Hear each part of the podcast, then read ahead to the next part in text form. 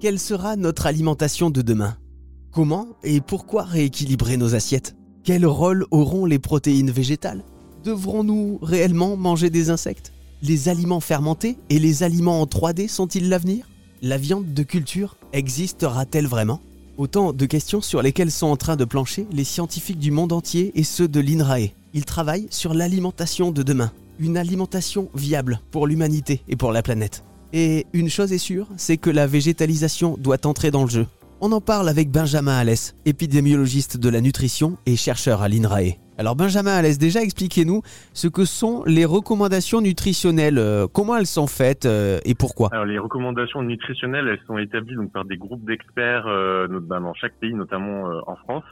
ces groupes d'experts incluent bien sûr des médecins, des épidémiologistes de la nutrition, mais aussi d'autres types d'experts.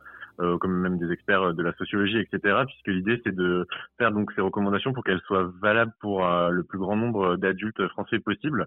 Euh, donc les recommandations elles sont souvent ciblées aussi sur des groupes d'âge et des populations spécifiques, puisque on peut pas non plus établir une recommandation pour n'importe qui, n'importe quelle personne selon les stades de la vie. Mmh. Et ces recommandations en fait c'est plutôt pour guider les gens vers ce qui est le mieux en termes d'alimentation pour leur santé au vu de l'état actuel donc des connaissances scientifiques sur le sujet et j'insiste vraiment sur le mot scientifique puisque euh, c'est vrai que les, on voit beaucoup beaucoup de choses partout maintenant dans les médias, y compris euh, bah, sur internet, les réseaux sociaux, des conseils de un peu, euh, bah, tout le monde se met à faire des conseils sur l'alimentation et la nutrition et c'est vrai que ça a fait beaucoup et c'est pas nouveau, hein, c'est un phénomène qui est, qui est, très vieux mais qui a repris encore de l'ampleur ces derniers temps. Et du coup les recommandations nutritionnelles françaises officielles, elles sont faites donc par Santé publique France, elles sont toutes centralisées sur un site qui s'appelle mangerbouger.fr donc c'est le site officiel. Et c'est vrai que là vous avez au moins accès des infos euh, vraiment euh, médicales validées scientifiquement plutôt que ben, des conseils de personnes qui se disent souvent euh, expertes mais qui malheureusement ne le sont pas réellement et peuvent même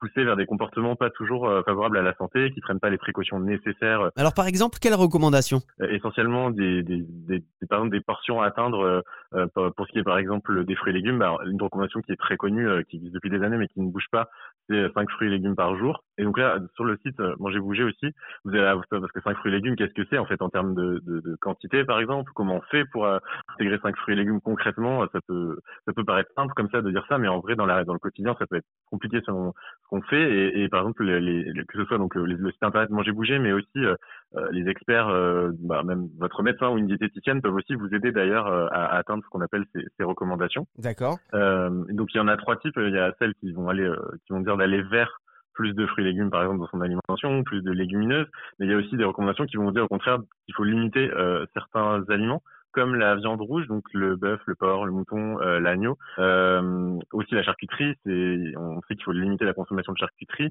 Euh, aujourd'hui, d'un point de vue en tout cas scientifique, c'est important de voilà. Et il y a aussi des recommandations, par exemple sur le sel et les produits gras et sucrés.